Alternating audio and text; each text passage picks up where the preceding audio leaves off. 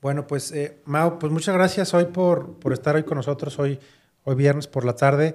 Muchas gracias por, por, por aquí darte tu vuelta. Bienvenido. Eh, la idea es, este, como te decía ahorita, pues platicar de manera informal sobre temas relacionados a eh, prevención del lavado de dinero, financiamiento del terrorismo, todo este tema de, de, regulaciones que hay para el sistema financiero, etcétera. Pero bueno, pues antes que nada, Mau, eh, bienvenido y pues si nos pudieras platicar como brevemente, pues quién es Mau, qué, qué has hecho, qué estás haciendo, qué vas a hacer. Con mucho gusto, Roberto, y muchas gracias a ti por la invitación y este cafecito.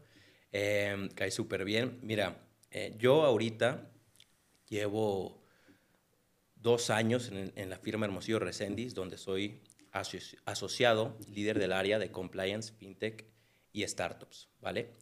Y yo me especialicé en el sector financiero a través, hablando del tema de compliance y prevención del lavado de dinero, en el 2020, eh, a partir de que tomé el examen de la certificación que da la Comisión Nacional Bancaria de Valores. ¿Qué, qué es la certificación de, este, ¿cómo se dice? Eh, oficial de cumplimiento. De oficial ¿no? de cumplimiento. Okay. Así es. En Ante la CNBB. Así es.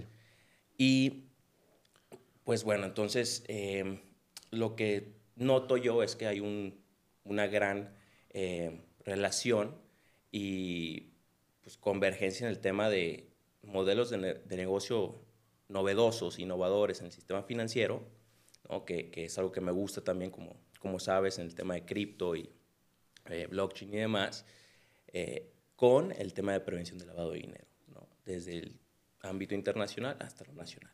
Entonces esto me empieza a apasionar, me especializo en el tema y eh, paso de mi firma anterior a esta actual donde estoy para abrir esta área de tecnología y compliance, ¿no? El, todo en el ámbito corporativo financiero. Ok, va.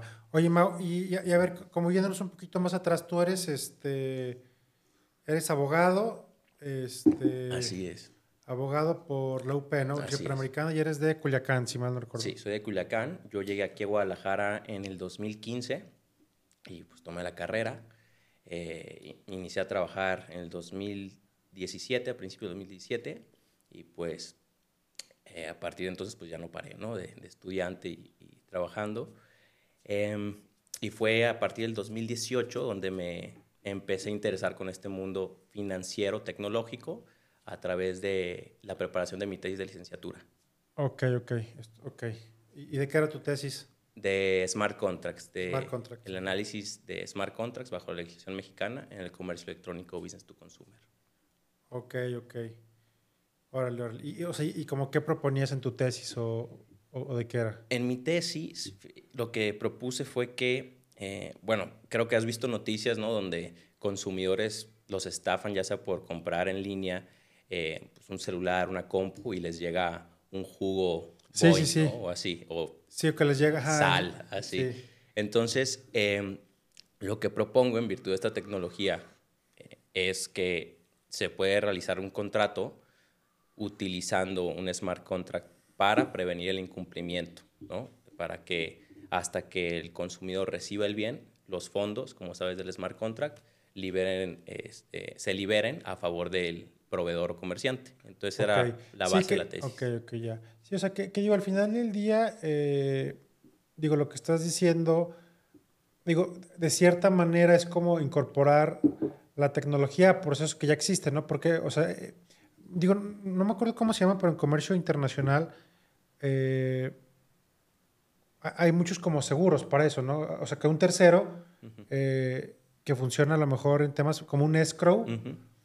Eh, o sea, que, o sea, por ejemplo, un escrow en, la, en la, venta de un inmueble, que lo utilizan más los extranjeros, eh, tú, tú, me vas a vender el departamento a mí y está la cuenta de escrow. Entonces, todas las transferencias, este, todo se hace a través de ellos y ellos ya que validan, mandan el dinero a las partes, ¿no? Para que todo quede bien, ¿no? Que, que, es más o menos lo que tú querías como reemplazar. Así es, reemplazar. Pero, pero con los smart contracts que son, este, ¿tú cómo los definirías? ¿Qué es un smart contract? Pues un smart contract es eh, un código, código informático que funciona en la tecnología blockchain, a partir del cual ejecuta automáticamente eh, ciertas condiciones que se establecen en el código.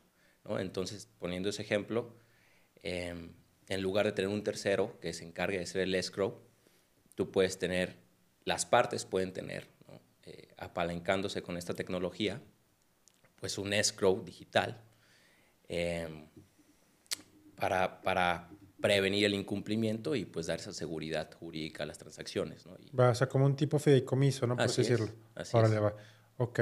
Y este, entonces, desde, por así decirlo, desde la carrera ya estabas como interesado en todo el tema eh, de tecnología, este, y, o sea, o sea si, te gusta la, la, carrera de derecho, pues ejercer de, de, de abogado, pero te, te, llama la atención como el, el compliance o la regulación relacionada a a empresas de tecnología, este, etcétera, ¿no? Sí, o sea, como, o sea, lo que más me llamó a mí fue cómo eh, estos modelos de negocio innovadores que van más allá de la ley actual, ¿no? que están en un área gris, eh, pues por lo mismo, por, el, por la novedad, eh, pues cómo el derecho se tiene que, que adecuar ¿no? y avanzar. Y en ese sentido, pues fue desde, desde entonces que, que yo me centré en ese punto, que como abogado, pues te llama la, te llama la atención el término smart contract, que piensas que es un contrato, pero pues no lo es, ¿no? Entonces, este, pues de ahí ya entras a, como lo dicen la comunidad, ¿no? De cripto al rabbit hole y pues Bitcoin y Ethereum y ya ahí vas, ¿no? Este, ok. O sea, ¿tú, ¿tú cuándo entraste a todo el tema de criptomonedas y eso? O sea, la primera vez que compraste. No, la primera vez que compré fue después. O sea, sí entré en cuanto al conocimiento y la teoría, pero no me animaba. Este, cuando inicié a comprar fue hasta el 2020. Ok. Sí. Ya. 2020, sí. Ok. ¿Y qué has comprado? O sea, ¿qué, qué criptomonedas? He comprado, pues, Bitcoin, que es pues, la mayor parte del portafolio. Eh, Ether, eh, XRP, Cardano, em, Polygon, del metaverso tengo Mana y Sandbox, y Algorand también. Ok. Este, y me parece que son todas, ¿eh? Y sí, creo prácticamente, si, no es que me falta una, ok, ok, ya básicamente es mi portafolio. Órale, órale. Ah, pues muy bien, Mau. Oye, Mau, y a, y a ver, este, o sea, para entrar como al tema de, de prevención del lavado de dinero, esto, o sea, ¿qué, qué, tú cómo definirías el, todos estos conceptos que vienen de normas internacionales financieras? Bueno, pues, todos, o sea, yo definiría que, pues, qué es la regulación, o sea, cómo, en México, cómo se ve, ¿no? O sea, creo que iniciando ahí podemos partir a conceptos ya más específicos.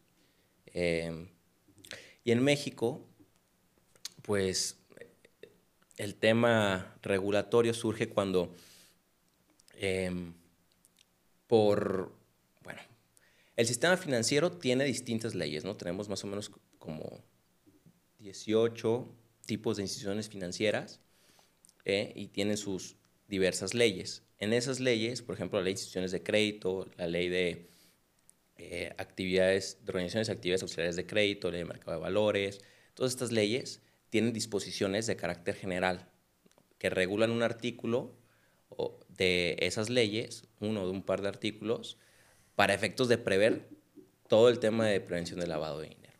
¿sí? Y dentro de esas disposiciones de cada que regulan las, a las OFOMES, a los asesores en inversión, a las instituciones de banca múltiple, las OCAPs, las OFIPOS, etc., pues son muy parecidas, a, casi todas las regulan igual, hay, hay diferencias cuando te pones a estudiarlas, em, pero la base es que deben de cumplir, como dices, por acuerdos internacionales que tiene México y por formar parte de organismos internacionales, tiene que cumplir y bajar esas, esas directrices internacionales a la legislación interna, ¿no? Claro. Entonces, eh, es como el antecedente de cómo se origina todo. Y para puntualizar aquí, tenemos el sistema financiero que tiene el, el ordenamiento de compliance en esas disposiciones de carácter general. Y tienes también eh, la ley antilavado, ¿no? Que, es muy larga y todos le dicen ley antilavado, pero se llama Ley Federal para la Prevención e Identificación de Operaciones con, con recursos de procedencia ilícita. Entonces, ahí se establecen otras obligaciones de prevención de lavado de dinero para actividades comerciales que no son parte del sistema financiero, ¿no? Y son muchas, o sea, eh, la construcción, desarrollar, eh, la venta de automóviles, construcción, eh, el, el, Sí, joyas, arte. exacto, exacto. Este, criptoactivos. Criptoactivos, así es. Oye, pero a ver, o ¿tú, ¿tú, cómo definirías el lavado de dinero? ¿Qué es el lavado de dinero? Okay. El lavado de dinero es, son los actos que una persona realiza para darle una apariencia legal a fondos que provienen de un delito, que están relacionados directo o indirectamente con un delito. así lo definiría y es, prácticamente el concepto que, vas a encontrar, ¿no? E, e, e, el, el, oscurecer, el enmascarar fondos que proceden del delito para que aparezcan legales a través de un proceso. Este proceso tiene tres partes y una es la colocación, otro, el segundo es la estratificación. ¿Estratificación? Estratificación o enmascaramiento, también se le llama a esa etapa. Y la tercera etapa, que es la última, se llama la integración. Ok, o sea, la integración es ya cuando lo integras otra vez al sistema financiero y ya está limpio, ¿no? así, es, ya está limpio. Es como, es cuando vuelve, a, es cuando el sujeto que está lavando el dinero, ¿no? Eh, eh, el, el, sujeto que coloca los fondos al, al, sistema financiero, luego los estratifica con operaciones. Ya. Y luego los reintegra, porque el objetivo es que, a diferencia del financiamiento del terrorismo, una diferencia que tiene con el lavado de dinero es que la intención acá, la finalidad es de lucro, de lavado de dinero, ¿no? Entonces, el dinero tiene que regresar, los fondos tienen que regresar a la persona que los colocó. Entonces, esa es la etapa de integración, cuando ya regresan a él, pero ya por un proceso de lavado.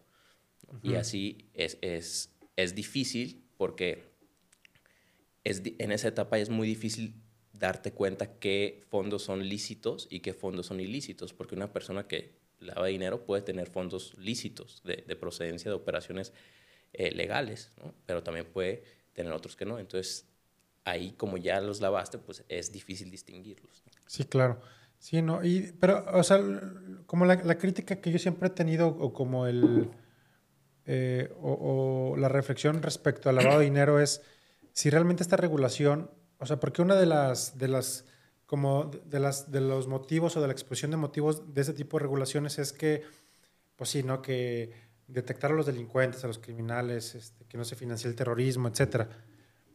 Pero yo creo que estas, estas regulaciones están más encaminadas a un tema de control y de impuestos, o sea, de que eh, mientras tú pagues impuestos y cumplas con las regulaciones que haya, que hay muchas regulaciones que te permiten lavar dinero, esa es la realidad. O sea, te permiten...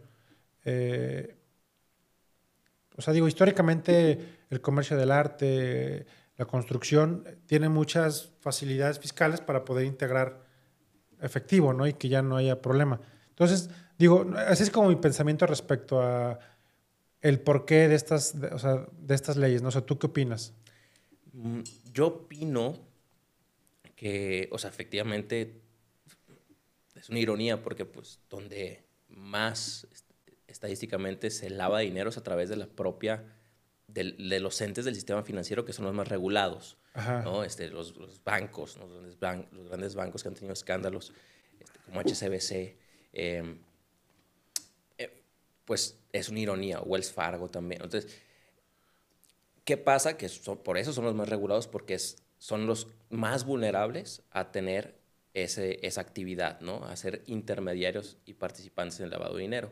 Yo creo que o sea, yo creo que por la naturaleza de las actividades económicas que son legales, ¿no? la intermediación financiera, la construcción, como mencionas, la venta de joyería, eh, arte, pues la autoridad y desde estos órganos internacionales, pues saben que son vulnerables para lavar dinero. Entonces, en ese sentido, yo creo que se desprende, por un lado, eh, pues, establecer un marco regulatorio para prevenirlo e identificarlo. Y por otro lado, Sí, el o sea, hecho de que se relaciona mucho. Sí, pero, o sea, mi pregunta es, o sea, ¿tú crees que realmente es para prevenir? Pre- o sea, la preocupación es de que quieren encontrar a los malos o que quieren simplemente que paguen impuestos. Em, bueno, yo, yo creo que en teoría podría decirte que Sí. es encontrar los malos, pero En teoría. en, la práctica Ajá. creo que es muy, o sea, que una lleva a la otra, ¿no? O más bien, es, es- si encuentro los malos, puedo saber que, si encuentro los malos, sé que no están pagando los impuestos que deben de pagar y por eso, y tienen dinero para cobrar, ¿no? O sea, lo que quiero decir es, el, el- el gobierno pues necesariamente siempre va a buscar eh, cobrar los impuestos, ¿no? Y es muy relacionado el perdón, es muy relacionado el tema del lavado de dinero con el intercambio de información financiera, este, fiscal, entre los bancos, el SAT, eh, la UIF, o sea, como que todo está ordenado para sí prevenir el delito, pero también para cobrar los impuestos que se deben, ¿no? O sea, sí, sí- comparto esa visión también. Por eso, qué tan controversial es el tema de CBDCs, ¿no? Que, que ya quieren tener todo digital para que eliminar el efectivo y prácticamente, pues, es muy difícil, se va a convertir en una tarea muy, muy, muy difícil el, el- el lavar dinero, ¿no? Porque pues, eh, todo va a estar monitoreado con una CBDC central de los bancos y pueden saber en qué gastas, cuándo gastaste, con quién. ¿no? Sí, sí, que digo, eso ya existe en, en- con el dinero digital, pues. O sea, el tema, sí. Digo, otra, otra cosa que yo, que yo también a veces eh, como comento o creo es que, o sea, eh, eh, eso que decías de los CBDCs, que son los Central Banking Digital Coin, ¿no? Que supone, digo, di- di- o sea, es como con todo el tema de las criptomonedas que utilizan blockchain, así como que se puso de moda y, de cierta manera decían, ah, los Central Banking Digital Currency son, eh, es como la criptomoneda que está sacando el gobierno, ¿no? Pero que digo que en realidad, pues, una criptomoneda, una de sus principales este, características, características es que, están, que son descentralizadas, ¿no? Que no están reguladas. Y pues ya un Central Banking Digital eh, Currency pues está totalmente centralizado, ¿no? Y también otra cosa, o sea, realmente, el, o sea, por ejemplo, ya es que van a sacar el peso, el peso digital, ¿no? Ujú, Que para el 2025 se suponía. Pero es, digo, para mí eso ya existe. O sea, el, el- tu dinero que lo tienes aquí es digital. Sí, sí, estoy de acuerdo contigo. Se- según yo, o sea, para mí nada más es como un tema de representación, pero O sea, sí estoy de acuerdo contigo, pero, o sea, lo que, lo que creo que es distinto es que está el efectivo, ¿no? O sea, el efectivo, pues todavía te da el 100% de grado de anon- anonimato. Ah, sí, claro. ¿No? Sí, Y- no, el efectivo sigue siendo lo más seguro, bueno, lo totalmente indetectable. pues. Así es. Entonces, ¿qué quieren hacer? Pues sacar el efectivo, ¿no? Donde países ya no hay efectivo, ya no se usa. Sí, China es rarísimo utilizar China, pero pues China también está muy controlado por el gobierno. Sí, a los países, por ejemplo, te vas también eh, en los, los países nórdicos, ¿no? También por allá es rarísimo saber ver, efectivo, ya no se utiliza. Entonces, creo que va más por allá, o sea, donde ya no hay efectivo y todo va a ser digital. Y en ese sentido, pues se sabe, ¿no? Se sabe, el gobierno sabe que estás gastando, que es igual, ahorita yo también creo eso, que pues si tienes eh, tu, tu, tu, lana en la cuenta bancaria digital y haces tus tarjetas de crédito, lo que quieras, pues todo está en el sistema financiero y todo es rastreable, ¿no? Eh, el tema es que sigue habiendo efectivo. Y aquí en México y Latinoamérica, pues es, es, sigue siendo pues abrumante el, el, la utilización de efectivo y el comercio informal. Y sí. también parte de la base de, pues no, no cobro impuestos de efectivo, ¿no? Claro. Pero tú, tú, o sea, ¿tú crees que, el, o sea, que en un país como México, ¿tú crees que el, el, efectivo va a desaparecer? O sea, yo creo que sí va a llegar un momento donde desaparezca, pero años y años y años faltan aquí en México. Sí, o sea, o sea falta, años. o sea, nosotros, o sea, para nosotros el efectivo va a seguir siendo... Sí, yo, yo, creo que sí, yo creo que sí. sí. Y, y, digo, yo no sé, o sea, yo no sé realmente, este... Pues ya ves Estados Unidos también, con el FedNow que quieren sacar. ¿Qué es eso? Eh, es, ya, ves, Estados Unidos pues está sacando todo el sector cripto, ¿no? En cuanto a, lo está, eh, todo lo que es criptomonedas, pues afuera, no, no, estoy de acuerdo con, con, más bien, no, ni te regulo y nomás te ataco a través de la SEC. Pero en el reporte que sacó este, la administración de Biden hace un par de meses, sacó un reporte eh, económico y dedicó un capítulo a criptomonedas, a, a, atacarlas prácticamente al sector, pero rescatando la CBDC, diciendo lo bueno de la CBDC y tenemos un programa que ya estamos diciendo que se llama FedNow, donde vamos a sacar nuestra CBDC. Entonces, pues los gobiernos les conviene, obviamente la CBDC, pero es como dices, digitalizarse, pues. Digitalizarse, o sea, ya no es una criptomoneda con, con los conceptos que conocemos de, de descentralización y de anonimat, pseudoanonimat, lo que quieras, pues, pero ya no es así, es CBDC, ¿no? Y pues así, muchos, muchos países, este, decenas, ya están trabajando en sus CBDCs o ya las tienen corriendo. Ok, va. Perdón por interrumpirte, mi Robert. No, no, no, sí. Eh, Oye, ¿y, y, tú qué opinas eh, respecto a centralización versus descentralización? O sea, ¿crees que una u otra va a ganar o crees que, crees que va a pasar? A ver. A ver, mira, ya quiero participar también. Em, o sea, yo pienso que fuera de, o sea, fuera de Bitcoin, que creo que es la única que se le puede decir descentralizada y hay quizás hay argumentos en contra por el poder de minería, pero o sea, creo que todas las demás o sea, pueden, pueden acabarse ¿no? por, por poder de gobierno, por regulación. Em, Bitcoin no, o sea, Bitcoin, no, porque mientras tengas un nodo corriendo en cualquier parte del mundo, pues ahí va a estar, ¿no? Sí, sí, sí. Eh, o sea, realmente Bitcoin es la única criptomoneda que es totalmente descentralizada. Sí, De ahí en fuera, ninguna. O sea, todas, aunque digan que es descentralizada, está centralizada. Así es. O sea, por ejemplo, eh, la segunda, ¿no? La más, segunda más, más, este, con mayor mercado y demanda, que, es Ether. Tú te, hay unas gráficas donde ves detrás de Ether quiénes son los, los, los que están corriendo los nodos y además Sí, que es, Amazon. Amazon Web Services, Oracle. O sea, que tienen un poder abismal de, de, control en cuanto a tema de... Dices, pues no es descentralizado, porque al fin y al cabo, si ya en este nuevo protocolo de Proof of Stake, pues el que tenga más, más poder y más lana, pues puede tomar decisiones, ¿no? Órale.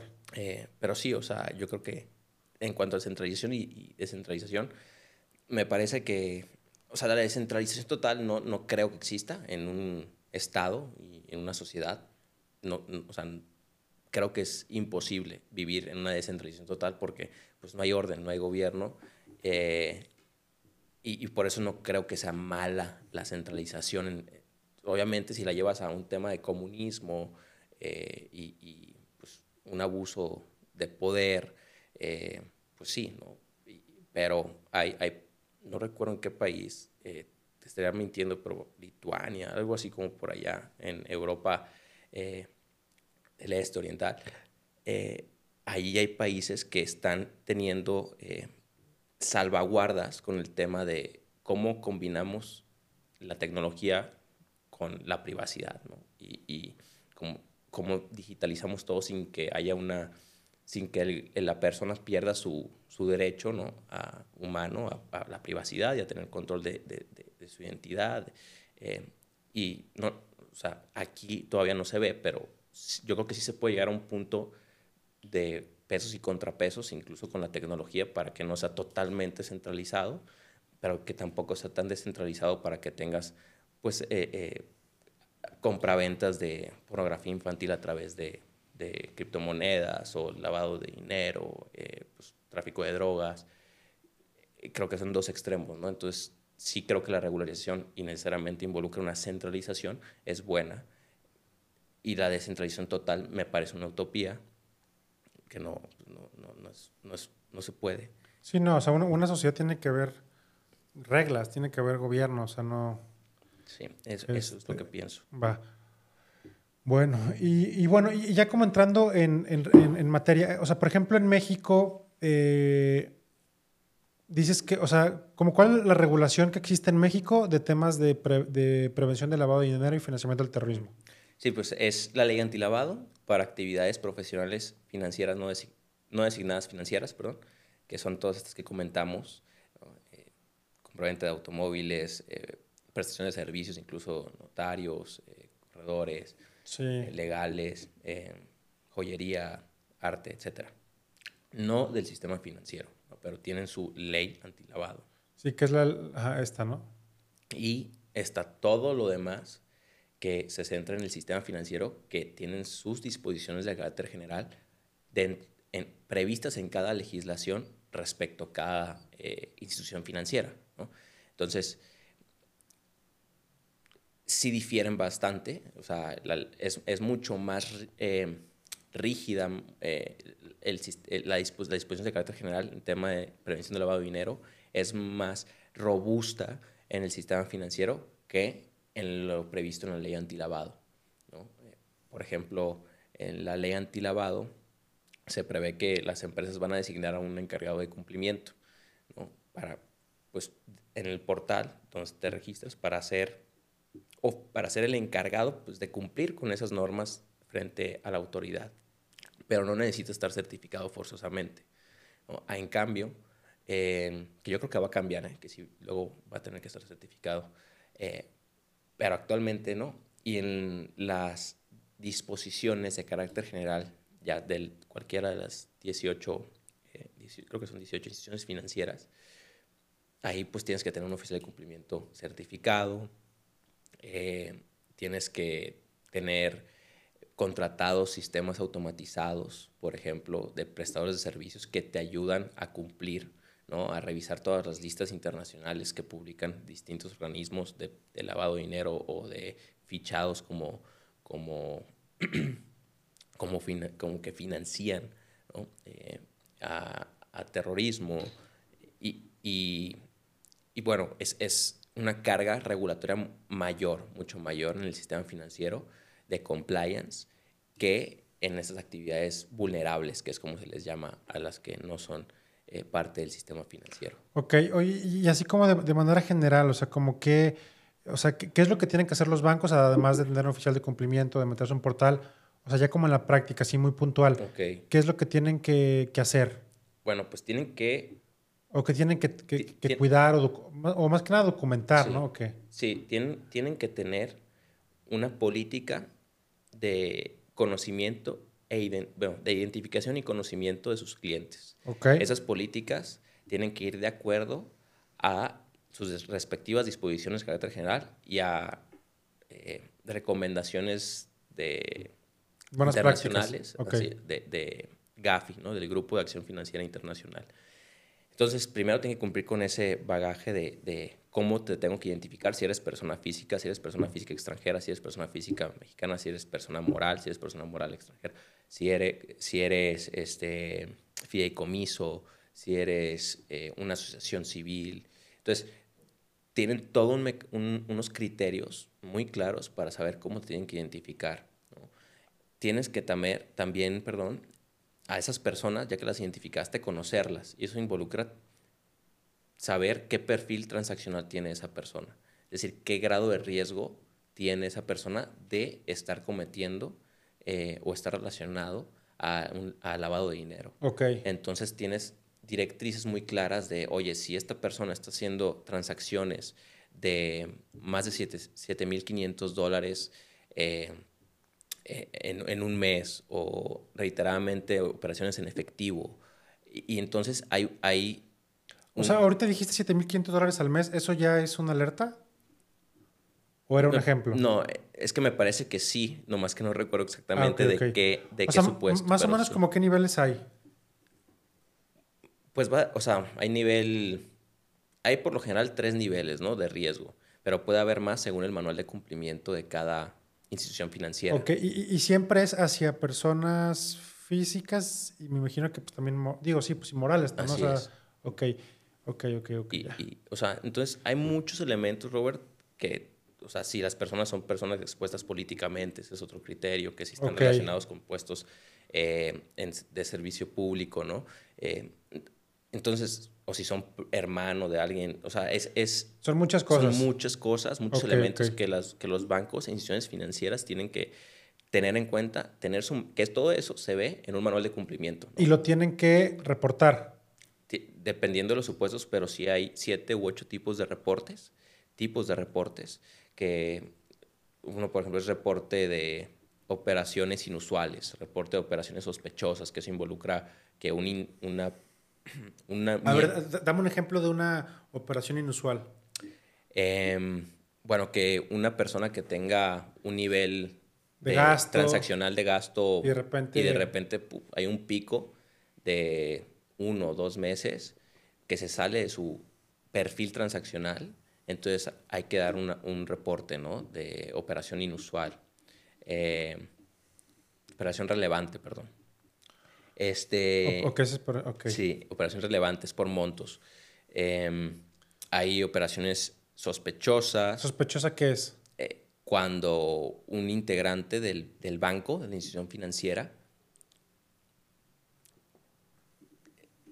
hay como colaboración internamente para lavar dinero.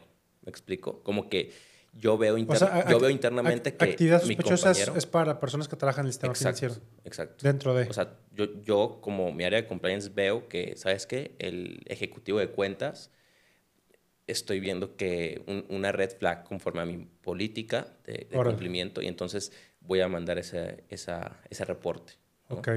Eh, que hay un método de escalamiento interno dentro de la sociedad donde participa el consejo de administración y, y el área de compliance. Este, entonces, no es, no es nomás eh, mandar el reporte, no hay que avisar y Internamente, y luego ya internamente y- externamente. exactamente. ok. Y hay otros tipos de reportes, como reporte, este, hay uno que es reporte de, de 24 horas, ¿no? que es eh, que como el, el- el- la red flag mayor, ¿no? Ya, ya. Hay que mandarlo. Entonces, Y por ejemplo, ese reporte de 24 horas, como qué supuestos, o sea, como por qué se hace, por transacciones muy, muy grandes o Mm. a ver, se puede hacer cuando... Mm, mm, o no te acuerdas. no me acuerdo. Es que son situaciones así muy generales, pero graves. Ya, ya, ya. Órale. Entonces, va. Ok. Y, y este. Y es, y es complejo porque las empresas. Eh, o- o empresas del sistema financiero, llámese Sofomes, este, ahorita mencionaba las fintechs que están los neobancos. eh, ¿es, es difícil de, de cumplir con ese tipo de regulación o más o menos? Mm, depende también del tamaño de la la institución operación- y de financiera la y de la operación. operación. Así es. Em, digo, es difícil siempre, o sea, va a ser mucho más difícil que cualquier sociedad mercantil, ¿no? Eh, normalita que no tenga que cumplir con ello. Pero ya cualquier, cu- cualquier empresa dentro del sistema financiero ya es, ya es una carga regulatoria este, obligatoria, pues, ¿no? Así es. Órale. Así es.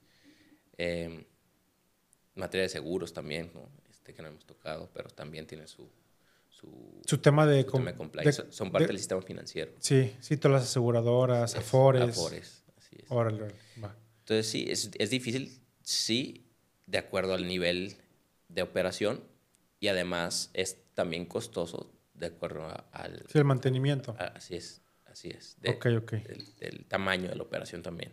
Va. Dependerá. Y por ejemplo, tú que eres este, oficial de cumplimiento, eh, me imagino que eres que para una financi- para una Sofom o... Sí, sí. Ok. ¿Y, y, qué nivel de responsabilidad tienes tú? O sea, ¿qué pasa si pasa algo en- ahí en, el, en la firma y te das cuenta o no te das cuenta? O sea, ¿qué, qué tan responsable eres tú de... Pues es una responsabilidad, eh, o sea, sí grave, ¿no? En cuanto a tema de... que es algo muy irónico porque, o sea, muchos oficiales de cumplimiento, no sé si lo sepas, pues, pero pues firman como arrendando su firma, ¿no? Con distintas Sí, sí, sí. instituciones. Eh, lo cual pues es un perjuicio también para el sector porque devalúas la importancia de, de esta figura, ¿no? Eh, y además yo no entiendo cómo lo hacen así tan a la ligera porque pues tienes una gran responsabilidad en cuanto a tema frente internamente frente a la sociedad, pero más allá con, con las autoridades, ¿no? Con la Comisión Nacional Bancaria de Valores, con el SAT. O sea, pero sí te pueden sancionar si es algo mal. Sí te pueden sancionar, te pueden quitar el certificado, depende que también que, que, que, que incumplimiento, ¿no? Porque si también si como oficial de cumplimiento estás involucrado en, en, en un delito, en algo un así. delito o en un encubrimiento, pues es- las penas son, pues, son, mucho- son mayores, ¿no? Son gra- agravantes. Ah, sí, son agravantes. Sí, sí, son agravantes. Entonces, este, sí hay una responsabilidad, sí una responsabilidad grave. eh, y por eso tienes oficiales de cumplimiento que, o sea, las instituciones financieras que, que son más serias, ¿no? En ese sentido, porque de estas que te estoy hablando que arrendan la firma, pues por lo general son pequeñitas y no son bancos, no son sofipos, no, eh, no son aseguradoras. eh, fintechs tampoco. O sea, lo que estoy hablando es Centros cambiarios, cosas así. centros ¿no? cambiarios, eh, sofomes, Sofomes, sí. pero ves el otro lado, ¿no? De, de la moneda, que es que estas personas, que no solamente a veces es una, ¿no? Que internamente puedes tener a un equipo de tres, cuatro personas que a su vez tienen eh, otros equipos que los ayudan. eh, pues por, imagínate el equipo de compliance de no sé, Banorte, ¿no? O sea, pues, es una área grande. Entonces, esas, esas personas que son oficiales de cumplimiento, pues evidentemente sí los, los valoran mucho y en ese sentido, pues eh, también la responsabilidad que tienen, pues la toman en serio, ¿no? Claro, ya. Órale, me acuerdo que creo que ayer tú, tú comentabas que hay 7000 oficiales de cumplimiento en México, ¿no? Fíjate que este, alrededor sí, pero Aprox, encontré un, un dato que vi de un colega, Chava, por si ves esto, un saludo, eh, súper interesante. Fíjate que él hizo una consulta, Ok. Una solicitud de acceso a la información, ¿no? A- al Instituto Nacional de Transparencia. Que, que lo quieren quitar. Ajá, que lo quieren, que lo quieren quitar, sí. Eh, pero pues no creo que lo vayan a... Ojalá no lo quiten. Eh, el NAI. Y él preguntó durante estos últimos cinco años, que es la duración de la vigencia que tiene el certificado de oficial de cumplimiento, cuántas personas habían aplicado el examen y cuántas lo habían, de esas, de esas personas lo habían acreditado. ¿no? Entonces, desde el 2018 a hoy, lo que respondió eh, e- el INAIA, bueno, responde directamente a la autoridad correspondiente, que en este caso debe ser eh, eh, el tema de un órgano del SAT en cuanto al tema de, de, de precio de lavado de dinero. pero yo como ciudadano puedo pedir esa información, ¿no? sí, sí. Ok. Eh, pero bueno, se solicitó por, a través del INAI y se le contestó a, a- a este colega que son 8.878 aplicantes durante estos últimos cinco años. 8000. 8.878 y solamente lograron acreditarse 2.985, lo cual es 2985. O sea, como el 30%. 33%, 33.60% más o menos. Órale. Entonces, O sea, está, está te difícil. dicen que, es- o sea, O es- sea, el examen. examen Estás- es estamos hablando de personas que hacen, que hacen el examen. así que es el examen. El 70% lo falla. Así es, aproximadamente, ¿no? 33%. Sí. Órale. Es el que lo acredita. Así es. O sea, en cinco años hubo 8000 aplicados. Órale, órale, órale, va. Oye, pero a ver, eh, todo ese tema de, de prevención del lavado de dinero, financiamiento del terrorismo, eh,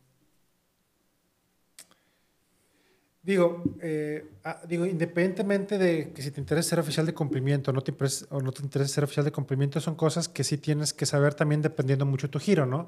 Y al final del día, siempre, eh, o sea, ya como que a partir de cierto monto siempre vas a caer en algún tipo de supuesto que puede ser considerado actividad vulnerable, algo así, ¿no? Entonces, digo, mi pregunta o mi reflexión es en el sentido de, eh, ¿a, qué tipo de, o sea, a qué tipo de empresarios o a qué tipo de personas crees tú que les, le- le- le- le- les, les interesa este, eh, o sea, este, este tema en especial, pues? Bueno, yo creo que les interesa a muchos empresarios y a muchos ejecutivos que no necesariamente van a ser oficiales de cumplimiento. Em, incluso a emprendedores, ¿no? También. Eh, Porque, pues, como, como identificas, uno, pues es el tema de saber eh, que tu empresa, cuando realiza alguna actividad que, que sin saberlo esté dentro del ramo de, regulatorio de lavado de dinero, pues tú no sabes, ¿no? Y entonces como, como empresa te puedes descuidar y caer en una, en una en un acuerdo, en una transacción comercial con una persona que quizás esté involucrado en, lavado de dinero. Y eso al final te puede pegar a ti como empresa, como empresa o emprendedor em, frente a las autoridades, ¿no? Sí, y también me imagino que ha de haber muchas oportunidades de negocio, ¿no? O sea, sí, por eh, este, me imagino. Em, sí, digo, o sea, es una industria eh, pues que tiene, que sí es como especializada, pero que también siento que presenta muchas oportunidades, ¿no? Digo, por muchas cosas, México es de los países eh, con, peor con peor inclusión financiera a nivel mundial, ¿no? O, top 5, yo diría. Eh, por otro lado, tenemos un país eh, que hay, de cierta manera, o ha habido mucho tiempo como un oligopolio del sistema financiero. O sea, realmente los bancos grandes siguen teniendo todo el pastel, pero bueno, ya hay más competidores, ya hay todas estas empresas, este, fintech, neobancos, este, ya hay como, como más soluciones, ¿no? Pero bueno, regresando un poquito a lo anterior, yo creo que em, este, sí, o sea, digo, tener conocimiento de, estos temas, pues te permite también a lo mejor buscar oportunidades, ¿no? O sea, tú, tú como qué oportunidades identificas eh, en el sector, pues. Bueno, creo que sí. Em, tomar oportunidades y tomar mejores decisiones. Creo que eso es lo que te da el conocer este tipo de, legislación em, de forma nacional e internacional. Entonces, en cuanto a oportunidades, hablando de, especializarte en este tema, eh, pues bueno, vas a tener un amplio panorama de asesoramiento, ¿no? Donde muchas empresas y empresarios eh, necesitan asesoría y como, puedes, como vimos en números, pues es muy escaso el número de personas que está eh, pues especializada, ¿no? Em, en ese sentido, como oportunidad. sí, yo, me acuerdo, o sea, a ver, otra pregunta. Para ser oficial de cumplimiento, ¿qué necesitas? Este, ¿Necesitas tener algún tipo de carrera o no? más pasar el examen? Necesitas eh, es un proceso, pero necesitas eh, básicamente registrarte, te piden tu currículum y en tu currículum la comisión va a pedir que... Sí, que demuestres de, cierta manera. o sea, puedes tener, no, tener estudios, pero tener experiencia profesional, algo así, ¿no? Sí, así es. Tienes que tener experiencia profesional dentro del ramo de, lavado, de prevención de lavado de dinero. Ok, y, también tengo entendido... No necesitas ser abogado ni licenciado en Derecho, me explico. Ok.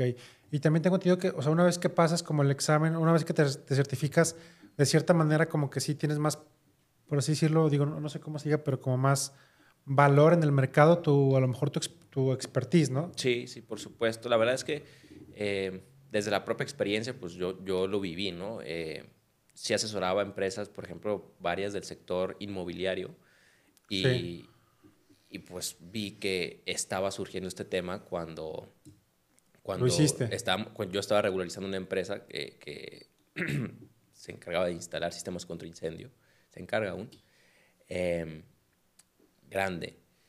Y pues me metí a la ley antilavado, ¿no? Y de ahí me nació como, pues que son muchas empresas las que necesitan este, cumplir con esto. Y, y entonces, pues a partir de ello fue que, bueno, esto es para empresas no financieras, pero hay toda una legislación para el sistema financiero. Sí, o sea, sí, yo lo veo como una certificación que, independientemente de el background que, que sea que, que tengas, creo que es algo que te permite entrar a un mercado laboral de cierta manera premium y sin forzosamente tener así de que la gran carrera profesional. ¿no? O sea, siento que es un tema, es como una, una habilidad técnica como, como muy demandada últimamente, ¿no? Sí, sí, sí. O sea, es como, digo, a lo mejor eh, haciendo como la analogía de los desarrolladores de software, ¿no? Que dicen que este, pues hay muchos que estudiaron, no sé, derecho y salen y hacen un curso de tres, cuatro meses este, ya están programando para una empresa en Estados Unidos, ¿no?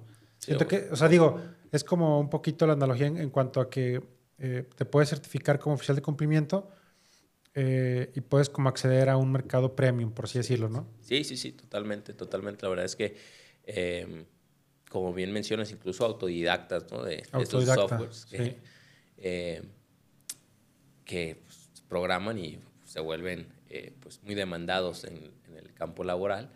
Así, así igual, no necesitas realmente, o sea, te tiene pues, que interesar, ¿no? O, gustar el tema de, la regulación y, el, sector, em, pero no necesitas haber estado eh, pues, en un despacho muy grande, ni, ni, o sea, pues, solamente que te haya interesado y que pues, digas, bueno, sí, sí quiero especializarme y en ese sentido meterte a, a poco a poco trabajar eso para, para agarrar experiencia, ¿no?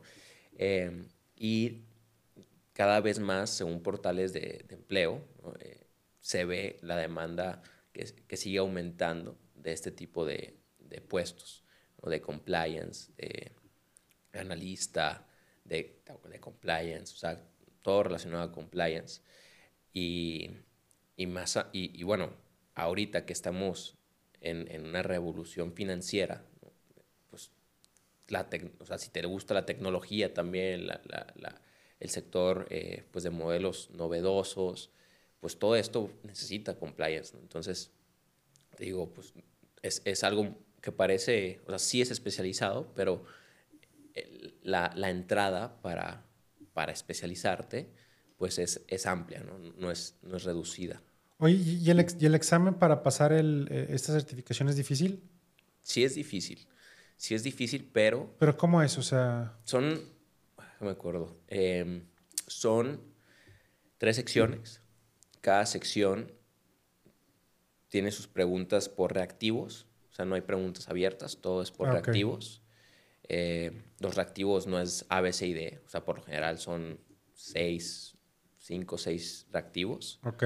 Em, son distintos ejercicios donde quizás completas la definición o completas lo que te pide, una oración y completa de este párrafo qué onda, ¿no? Complétalo. Y te ponen opciones o relaciona dos columnas con, con distintos eh, pues, conceptos o situaciones donde tienes que relacionar, cuando se da un reporte y demás. Entonces, eh, yo recuerdo que eran más o menos como unas 120 preguntas. Donde la, 120 preguntas. Sí, más o menos. Donde el bloque 2 es el más extenso, es pero tienes que... Una razón de que es tan difícil es que pues, tienes que pasar todos, ¿no? O sea, cada bloque tienes que pasarlo con un porcentaje mayor, que si no me equivoco es a mínimo 70 u 80%, creo que es el 80%.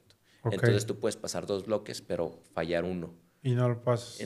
y, no fallarlo de reprobarlo con el 50 para abajo, me explico. O sea, te quedas en el 70. pero son preguntas que como de qué, de de memoria o de...? Eh, es mucho, o sea, la verdad es que te puedo decir que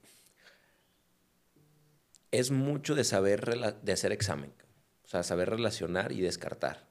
Sea, sí es difícil y sí tienes que, o sea, sí es mucho de memoria, de, de poder... Eh, muy, o sea, ¿te van a pedir definiciones? Sí, pero más allá de definiciones, creo yo, porque la verdad es que cuando lo tomé yo, yo, yo estudié Mm, tres meses. Tres meses, estoy hablando que cinco días a la semana mínimo estudiaba, dos horas. Y, ¿Dos horas? Sí, o sea, una hora y media, dos ¿Y horas. ¿Y leías? Y leía, leía, pues tomaba apuntes, este... ¿Y lo hiciste tú solo? O sea... Sí, lo hice yo solo. O sea, me refiero a que, o sea, no, no sé, conseguiste el temario y te puedes estudiar tú solo, pues. Ah, no, no, no, así hubiera sido imposible. La verdad es que un amigo que había cursado un curso adquirió el material y con su material yo estudié. Ah, ok, ok, ok. Eh, pero es, no, dos, en tres meses es muy difícil. yo diría que, sea, nadie lo pasaría si te pones tú solo a estudiar tres meses, porque o sea, son, o sea, son más de 50 leyes o documentos de tratados internacionales. O sea, y, mucha información. mucha, mucha, mucha. De, por sí, con el, con el mismo contenido de un curso, te lo resume y te, te da lo esencial pero aún así, pues el curso te va a durar dos meses, un mes y medio, ¿no? unas 50, 60 horas. de puro contenido. Entonces, es muy amplio. Eh, entonces, es muy difícil porque sí es mucha información. Y el examen es difícil porque dentro, o sea, tienes que saber, o sea, estoy en el primer sector y, y no te vas a acordar de todo, pero tienes que saber cómo descartar, pues esta no va a ser, ¿no? Eh, y, y, a veces yo en el tercer sector eh, tuve que, porque fue lo último que alcancé a estudiar literal, en la madrugada de, el, del examen terminé el tercer sector, pero no lo repasé, o sea, lo terminé de, estudiar. Los otros dos sí terminé, repasé, pero el tercero, el tercero no. Y entonces llegó al examen y en el tercer sector, que son poquitas preguntas, pues ahí me ves, o sea, la verdad es que, die, o sea, te puedo decir que 10 preguntas ahí de, del tercer sector, que son muchas, o sea, para, la cantidad de, del examen de preguntas, tuve que descartar, o sea, y descartar y decir, bueno, pues, esta, ahí está, ya. ¿no? Pero pues sin Ahora, saber si estaba. ¿Y si lo pasaste bien, pues? O sea, sí, sí a la pasé. primera. Sí, pero pensé que no lo iba a pasar, ¿eh? O sea, yo sí pensé que no lo iba a pasar por el tercer sector. O sea, porque Ya, dije, puta, el ahora. primero y el segundo sí. Pero el tercero no sé, porque no me sentía seguro. Muchas les respondí así como de descarte. eh, pues, gracias a Dios, pues sí, sí se dio el resultado. Pero cuando yo estaba ahí, llegué, una fila gigante, son eh, 1.500 aplicantes por cada examen.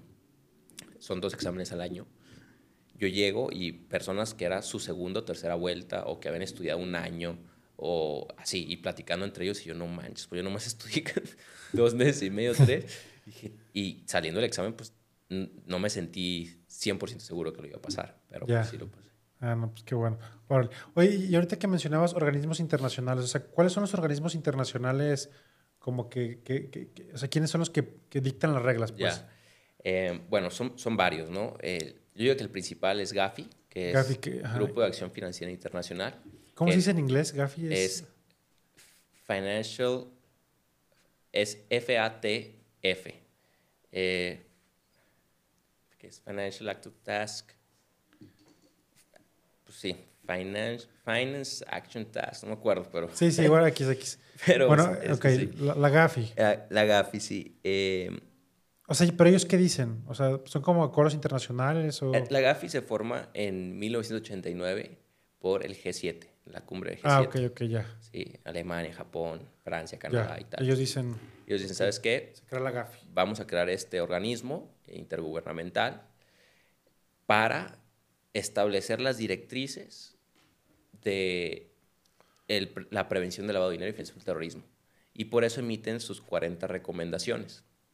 Y esas 40 recomendaciones dictan medidas preventivas, que los, o sea, dictan todo lo que un país debe na- nacionalizar, ¿no? Debe de legislar internamente. Ok, pero, o sea, la, la Gafi está, están, ¿están todos los países o nada más esos siete? No, eh, ahorita, ahorita creo que son 37 jurisdicciones, miembros, y tienes también otro tipo de miembros que son eh, lo que se le llama organizaciones regionales, eh, que, eh, que no son jurisdicciones, ¿no? son co- como organismos eh, que pueden ser intergubernamentales, también internacionales, pero de ciertas zonas, ¿no? como el Consejo, este, creo que se llama Consejo de Cooperación del Golfo. Entonces, al- al- también como a observadores que ayudan también, y está el Fondo Monetario Internacional, el Banco Mundial. Entonces, es todo un... pues, México entró en el 2000 a la GAFI, eh, y te digo, es, es un- o sea, cuando te pones a estudiarlo sí te impresionas porque ves que todo lo que tenemos internamente, pues viene de, De ahí. de ahí, de arriba, ¿no? Entonces, GAFI es uno de los principales. Eh, tienes el Comité de Supervisión Bancaria de Basilea, que ese nació creo que en 1974 eh, con, con el G10 y ellos dan principios y directrices para cómo se debe de supervisar los bancos, como directrices específicas para cómo supervisar a los bancos em, en tema de prevención del lavado de dinero. Tienes a grupo Wolfs, Wolfsburg, que ese es integrado por, por bancos, como Ya, como la parte privada. Ajá, así es. Y es para lo mismo, es como para prevención del lavado de dinero, pero privado. Privado ya. Em, bancos de distintos países, ¿no? Y tienes también el grupo Egmont, que es la asociación de todas las WIFs internacionales, ¿no? Este, de todos los, de los países. ¿Cómo se llama esa? Grupo Egmont. Egmont. Egmont. ¿Qué es francés? No sé, pero se llama. Y bueno, tienes a la ONU también que participa, este, eh, y, pues creo que, creo que esos son los, los cinco principales, o no, no sé si todos, que, que dijeron, ¿sabes qué? Hay que establecer todo este bagaje para que se establezcan los países. Ok, eso es de manera internacional. ¿Y, ya aquí como localmente, las autoridades nacionales? Pues WIF, okay, SAT, Comisión Nacional Bancaria de Valores. Em, bueno, también puedes incluir ahí el tema de la fiscalía. En tema de delitos. Tema de delitos. Pero eh, internamente esos serían como los, los órganos. Banco de México no. Sí, también, Banco de México también. Ok, entonces Banco de México, Hacienda, a través del SAT y la UIF, que es la Unidad de Inteligencia eh, Financiera, y este, la Comisión. CNBB. Sí. Que principalmente la relación que tienes al día a día, como en. Es la CNBB, ¿no? Es la CNBB. Eh, y en caso de actividades vulnerables, como encargado de cumplimiento, tienes eh, el, el, tema con, con, el, con el SAT, ¿no? porque ellos tienen el portal de actividades vulnerables la comisión tiene el portal del CITI, que es para el sistema financiero. Pues. Entonces, pero principalmente SAT y Comisión Nacional Bancaria de Valores serían como los dos donde en la práctica los, los, los tratas. Ok, ok, va, órale. Súper, Mau. Eh, y bueno, o sea, ya como para finalizar, ¿tú, tú, tú, qué crees o, cómo ves eh, que, va, que va a cambiar en el en el sistema financiero? O sea, como qué tendencias ves a corto plazo o largo plazo? O sea, como cuáles son las tendencias este, del sistema financiero y de, como de todo esto que hemos estado platicando. Yo pienso que se van a, a fortalecer, a, sí, a fortalecer se va a fortalecer la ejecución de, el, de todo este sector de prevención del lavado de dinero, ¿no? O sea, más por el tema de... O sea, ¿le van a dar más peso? ¿Va a tener más importancia? sí. ¿Por? Porque para la digitalización, se lo relaciono con eso. Ya. Tienes que... Eh, sí, sofisticarte. Así es. Entonces, o sea... Sí, utilizar la tecnología a, a tu favor. Correcto. Por decirlo, ¿no? Correcto. Entonces ahí entra pues RecTech también, ¿no? este, cómo los, los, grandes áreas de compliance están utilizando tecnología para mejorar su, su cumplimiento regulatorio en este tema. Creo que se va a robustecer internacionalmente. Eh, nacionalmente yo creo que, como te dije, el encargado de cumplimiento no tarda en ser forzosamente certificado y tenerlo eh, o sea, es una obligación que tiene la, empresa eh, de tenerlo, pero no certificado. Entonces, yo creo que eso va a cambiar. Eh, y sobre tecnología, pues la GAFI acaba de emitir este, es, este mes de junio nuevas actualizaciones, las recomendaciones, lo que está mucho en boga ahorita, estos últimos dos años, tres, el tema de los VASP, ¿no? de los Virtual Assets Providers. Virtual Assets Providers. Entonces, ¿Qué es eso? exchanges, ah. wallets. Ya pues sí, los, básicamente esos dos, exchanges, wallets y bueno, los emisores de, de criptoactivos. Entonces, todo eso pues se tiene que regular en compliance, ¿no? Y, cómo cumplir con las legislaciones eh, o, o, las, em, los requisitos de, de, que ya tiene el sistema financiero, pero adecuado a este nuevo tipo de modelo de negocios. Y, y se sigue trabajando en eso, ¿no? Y, y, como sabes, pues todo el tema de cómo cumplir con ellos si tienes una wallet que es fría ¿no? el tema de criptomonedas, si no está conectado, eh, cómo, cumplir con la travel rule que el sistema financiero tiene de identificar en una transferencia internacional al beneficiario y al, remite, y al, al destinatario y al remitente. Entonces, cómo cumplir con eso en el tema de, de transacciones con criptomonedas, con criptoactivos. Entonces, yo creo que el panorama es que cada vez más empresas van a necesitar un equipo sólido de compliance eh, especializado y no solamente dentro del ámbito del sector financiero, sino también de, de actividades vulnerables. Y esto también va mucho relacionado, creo yo, con el tema práctico, político, gubernamental de, de, pues, abarcar la mayor, la mayor eh, población en cuanto a tema de, de pago de impuestos. ¿no? Y, y, en ese sentido, creo que va a ser una necesidad de, de las empresas solidificar ese, esa área de compliance regulatorio y específicamente también en prevención de lavado de dinero. Órale, va. Ok, Mau, pues bueno, pues, pues muchas gracias, Mau, gracias por pues, compartir un ratito aquí con, con nosotros y, y, este, todo ese tema que está súper interesante. Y pues nada, Mau, gracias y, y pues buenas tardes. Acabamos, gracias a todos va. y gracias a ti también. Gracias. Muchas gracias.